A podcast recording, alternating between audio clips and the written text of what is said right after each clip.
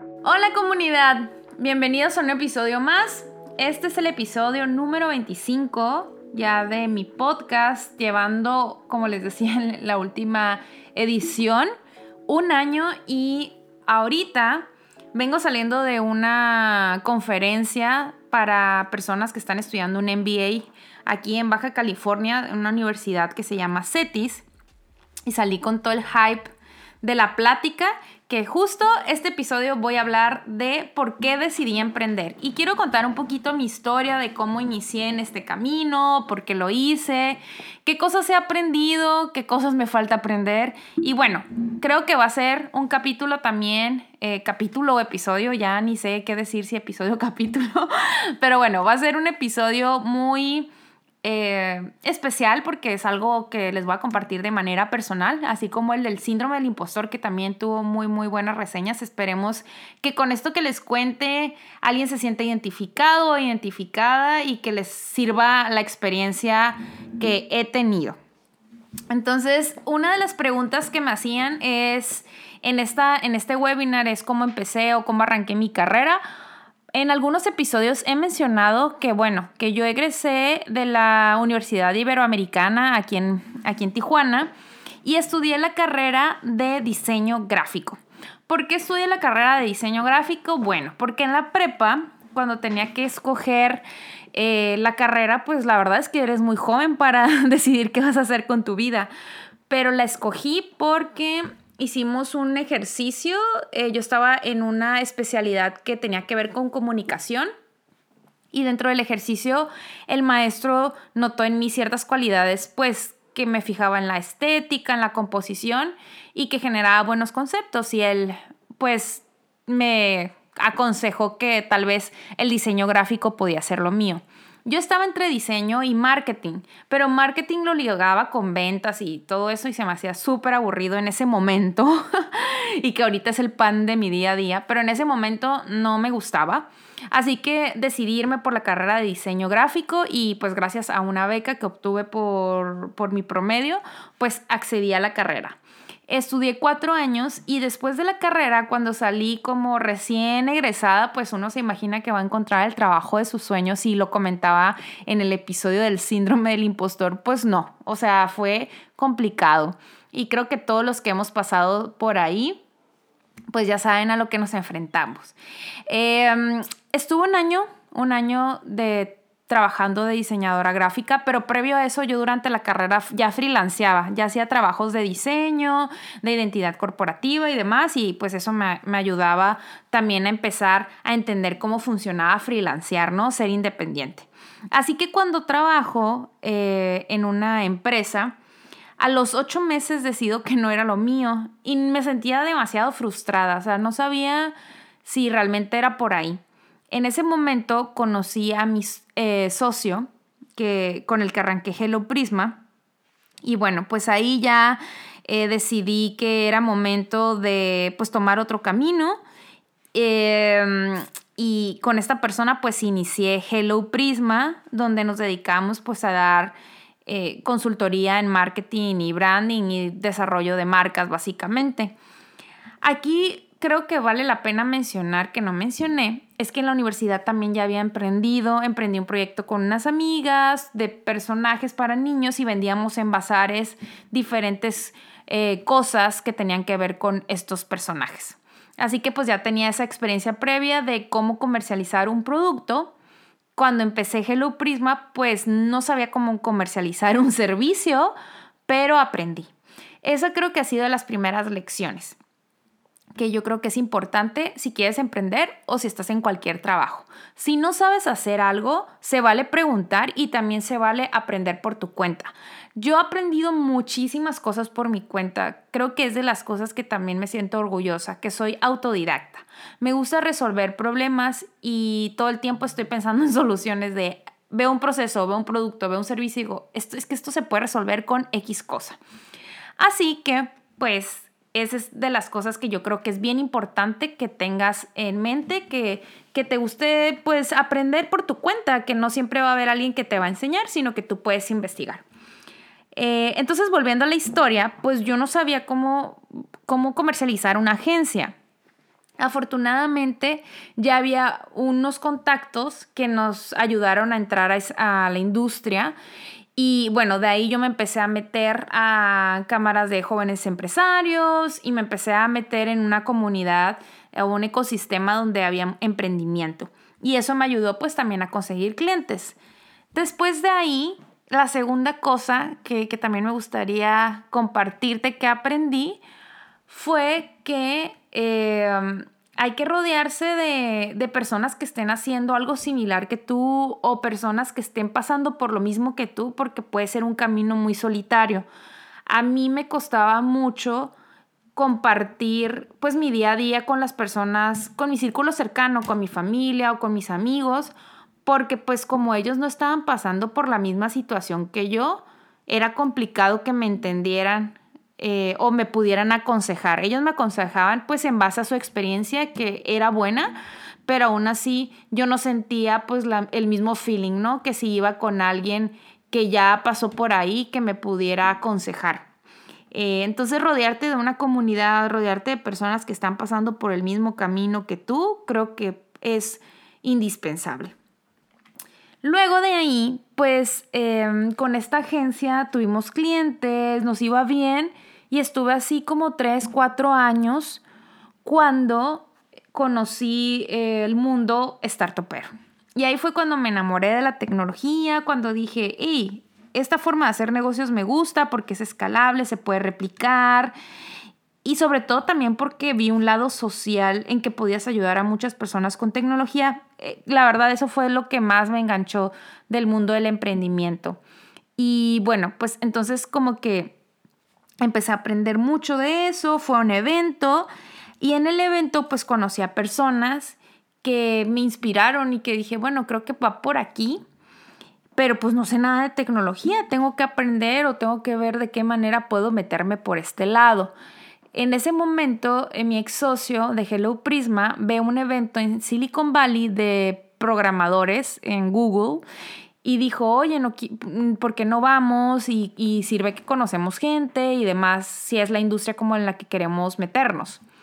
Y así compramos los boletos del evento. Bueno, creo que el evento era gratuito, no recuerdo. Y más bien los boletos para viajar a San Francisco.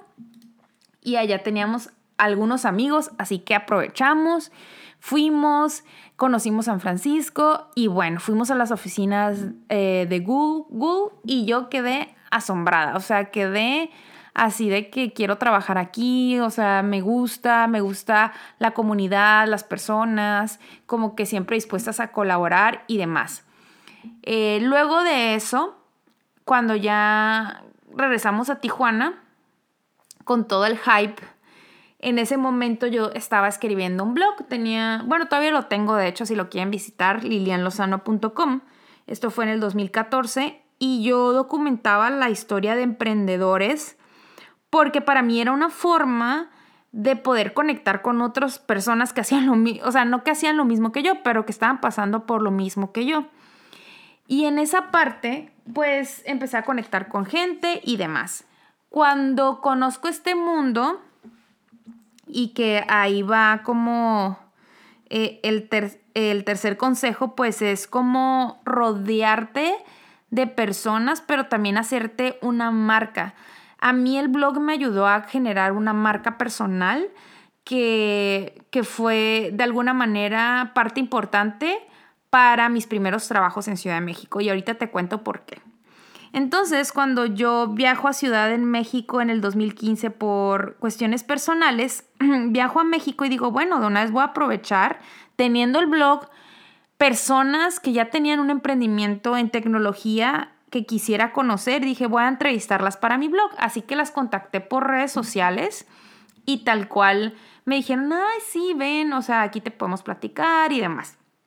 Hice mi lista y me hice un tour con estas personas la verdad fue como, sí me dio nervios porque pues en mi concepción de no, pues de tener una agencia y veo a estos emprendedores que ya están en otro nivel en tecnología y demás, sí me, me intimidaba un poco, pero pues al llegar allá y ver todo, me más que intimidación, me emocioné de lo que podía lograr. Y en ese momento también dije, hoy a mí me gustaría trabajar aquí y demás. Así que les comenté pues a todas las personas que, que, conocí de, oye, tengo inquietud de venirme a vivir a Ciudad de México porque creo que aquí podría desarrollar mi vida profesional y, y otras cosas. Entonces ellos me recomendaron que sí, que me fuera a vivir, que la verdad ellos me podían presentar personas y, y todos se portaron súper padre, o sea, fue una experiencia muy bonita porque ahí me di cuenta del poder de la comunidad y de la colaboración. Y mm, lo del blog, por ejemplo, fui a un lugar que después terminé trabajando en ese lugar que se llama Central. Fui a un meetup ese año, en el 2015, y en el meetup era de programadores, se me acerca una persona y me dice, oye, ¿tú eres Lilian Lozano? Y yo, sí. Y resulta que había visto mi blog y me dijo, ah, sí, es que en tu blog vi que ibas a venir a Ciudad de México. Y a mí me impactó tanto, dije, ¿cómo llegué o cómo llegó mi marca hasta acá? Eh, y hablando con él, pues súper amigos y de hecho todavía es mi amistad, que pues eso me, me animó más a irme a Ciudad de México. Así que para mediados, bueno, estamos hablando como en octubre, yo creo 2015, decido empezar a buscar trabajo de manera activa. Yo estaba dispuesta a dejar la agencia y, e irme y empezar a trabajar en la industria tecnológica para aprender lo más que pudiera. Luego, aplicando a diferentes lugares, en diciembre del 2015 me dan mi oportunidad para ser marketing manager en un espacio que era un centro de fabricación digital, un Fab Lab. Em, me avisan, no, pues ya, o sea, si a mediados de diciembre de 20 estás contratada y arrancas el 6 de enero algo así, no recuerdo bien el día. Y pues ahí voy, dejando todo atrás, agarrando dos maletas y pues me fui a Ciudad de México así. En, esa, en ese tiempo, mi hermana, tengo una hermana que vivía allá, pero ella se mudó a los tres meses. De hecho, no llegué con ella porque ella vivía más lejos de donde planeaba llegar. Yo planeaba llegar con una amiga de una amiga que vivía en la Roma y que me dijo muy amablemente como de 20, aquí puedes eh, estar y, y ya en un mes vemos qué onda. Y bueno, pues así llegué sin conocer mucho la ciudad, transportándome, o sea, de, de la Roma hasta el centro histórico.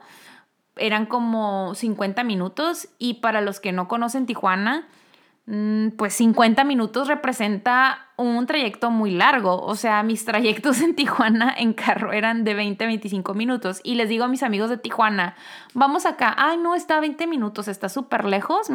Y yo, o sea, no está lejos. Ya que conoces las distancias de Ciudad de México, nada te parece tan lejos. Pero bueno, el caso es que sí fue una etapa de mi vida donde aprendí, donde aprendí mucho como pues salir de la zona de confort, ¿no? O sea, y ese es el cuarto punto. ¿Cómo sales de tu zona de confort por lograr lo que quieres? Y siempre con la visión a futuro. O sea, yo sabía que yo estaba yendo a vivir allá y aprendiendo de estos lugares con un propósito, volver a emprender.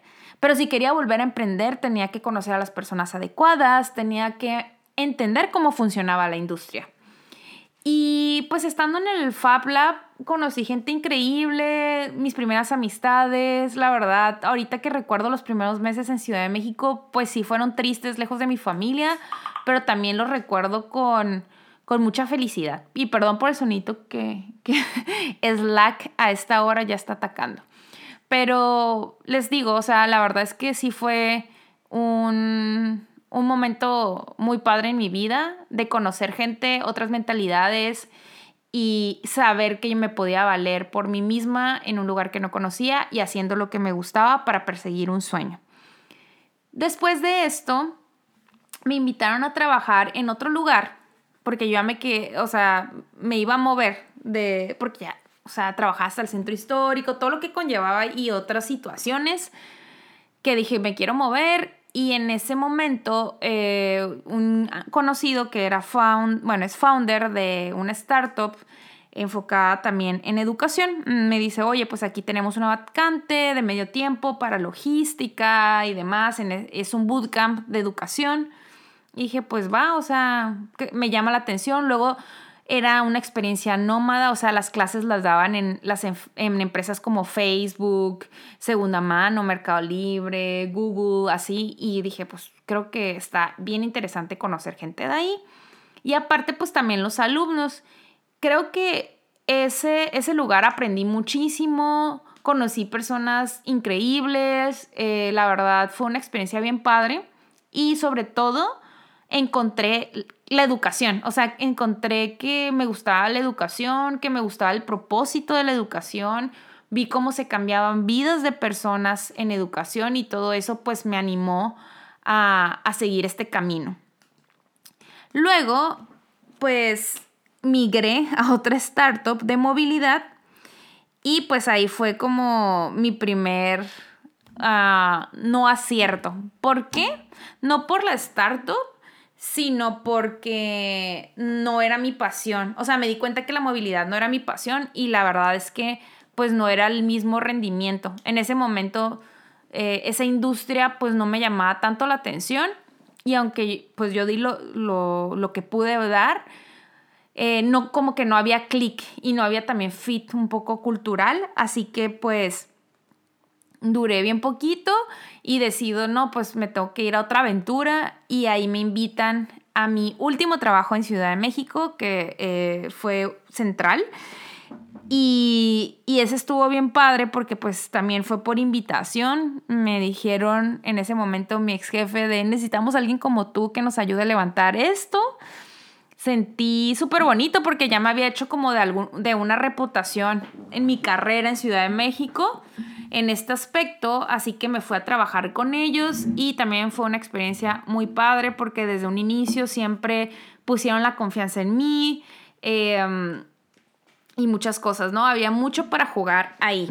Entonces ya estando en este lugar, pues igual sigo conectando, sigo desarrollando mis habilidades en ventas, en marketing, me metía como también, o sea, no, no hacerlo yo, pero pues oía lo de los contenidos, estaba muy involucrada en muchas cosas porque justamente es un, era una startup muy pequeña dentro de una pues otra startup que es central.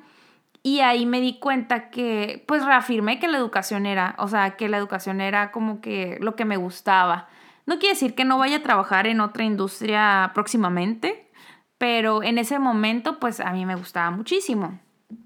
Y ahí, mm, un poquito de agua.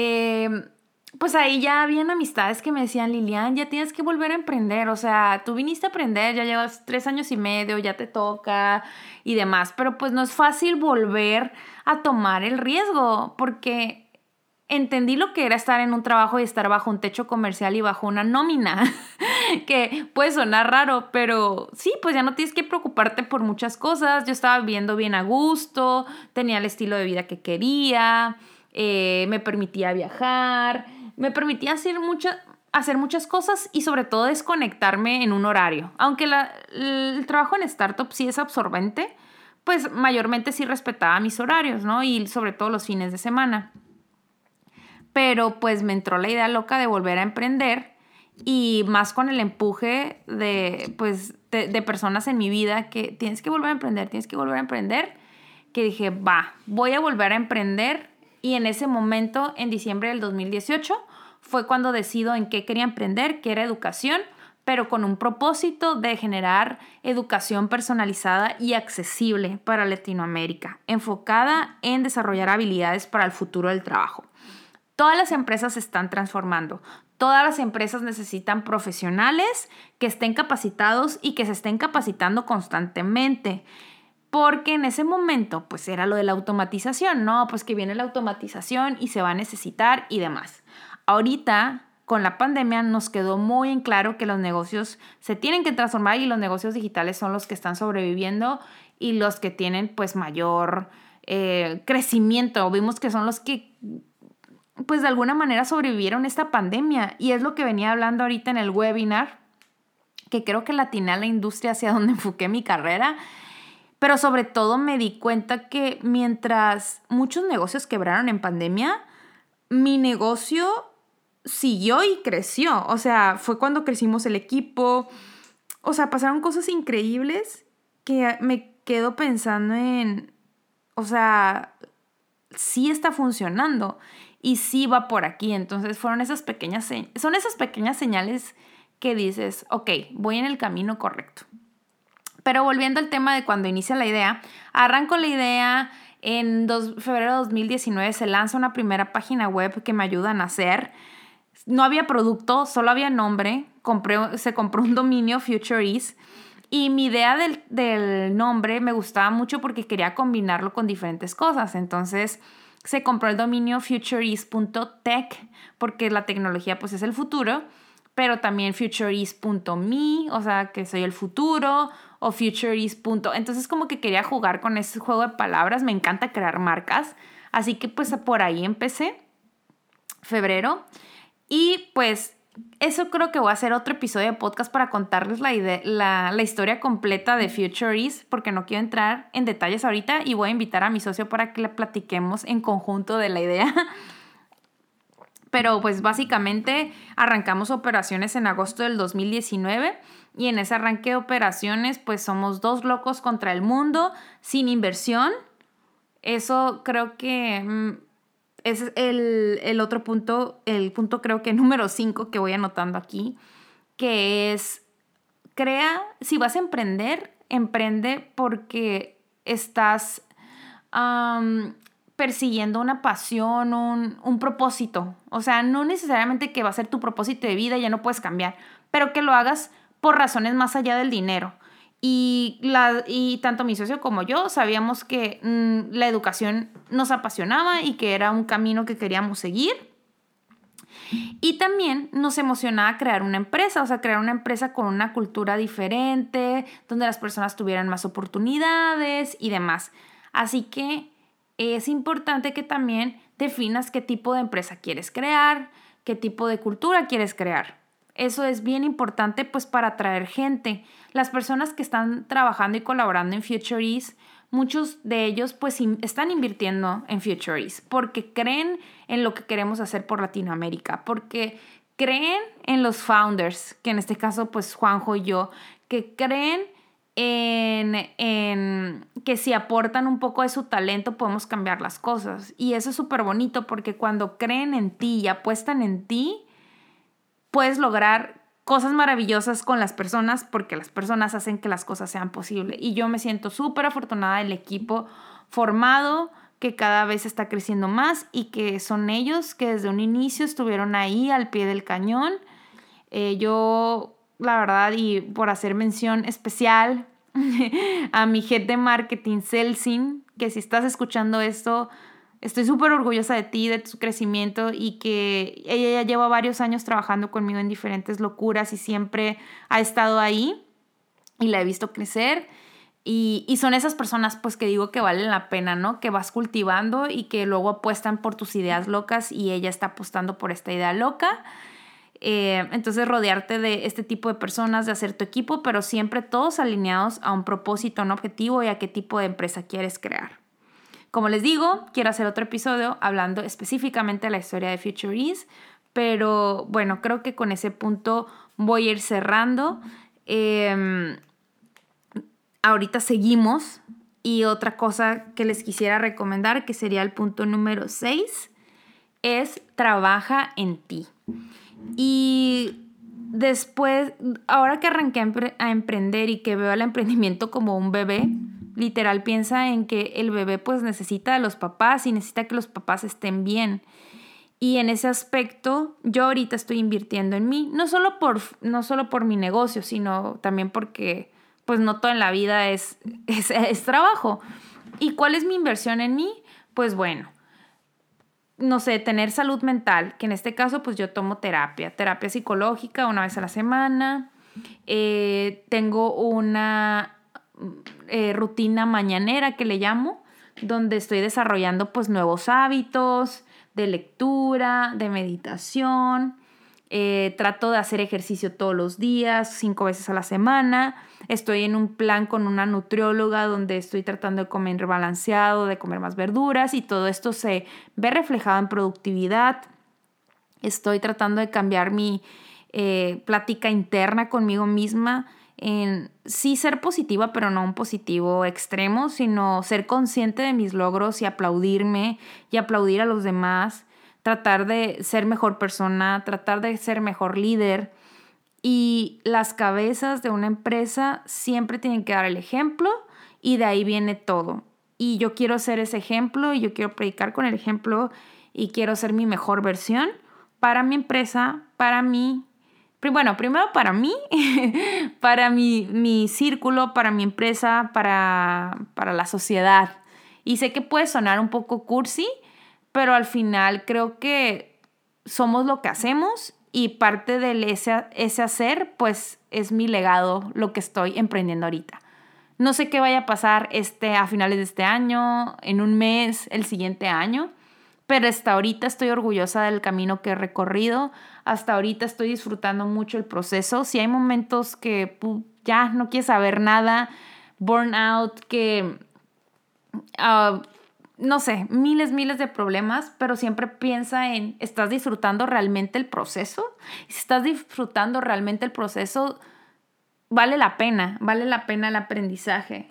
Em, yo algo que valoro muchísimo de lo que hago ahorita es que tengo toda la libertad creativa, lo cual posiblemente en un trabajo pues es más complicado porque tiene que pasar por muchas personas, pero aquí yo puedo explorar, experimentar, ser yo y, y haciendo lo que más me gusta y poder hacer eh, pues mi chamba y, y no sé, creo que ese es el mensaje, que si decides emprender y con estos tips que te doy de mi camino, que ya, ya platicamos, básicamente siempre lo hagas primero entendiendo por qué lo quieres hacer.